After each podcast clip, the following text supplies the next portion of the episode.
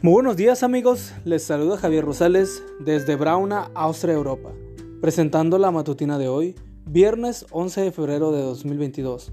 La matutina de jóvenes ya por título Sobreviviente. La cita bíblica nos dice, Señor, los que te conocen confían en ti, pues nunca abandonas a quienes te buscan. Salmos 9:10. El 13 de noviembre de 1985 comenzó como cualquier otro en Armero, con la salvedad de que se temía una posible erupción del volcán nevado del Ruiz y un deshielo que bajaría por el río Lagunilla, produciendo una inundación. Aquel miércoles en la tarde se sentía un olor a azufre en el aire y caía una ceniza muy fina. Muchas personas llamaron a los organismos de socorro, pero recibieron la orden de no alarmarse.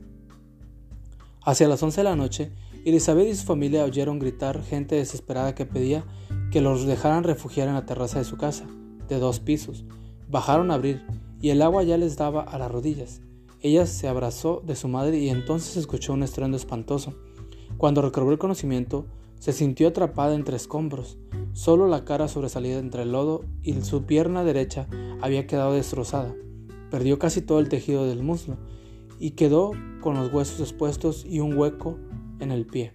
Observó que estaba rodeada de cadáveres sobrevivientes que pedían auxilio. Entonces tomó una decisión muy difícil para una niña de 15 años. Les tocaba la cara para saber si respiraban o no. Les hablaba antes de apoyarse en los cadáveres y hundirlos para poder pasar y sobrevivir.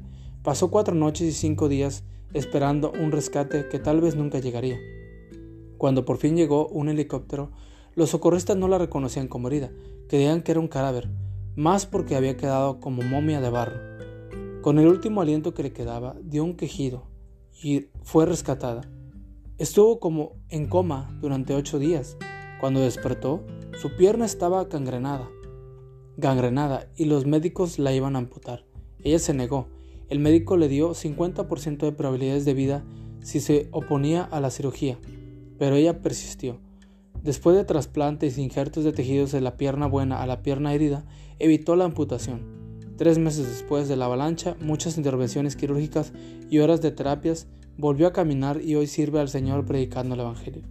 Dios te dice en este día, tú no tienes que haber sobrevivido a una catástrofe similar para confiar en mí.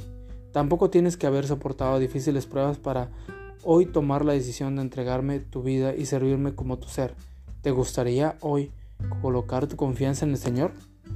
Y amigo y amiga, recuerda que Cristo viene pronto y debemos de prepararnos y debemos ayudar a otros también para que se preparen, porque recuerda que el cielo no será el mismo si tú no estás allí.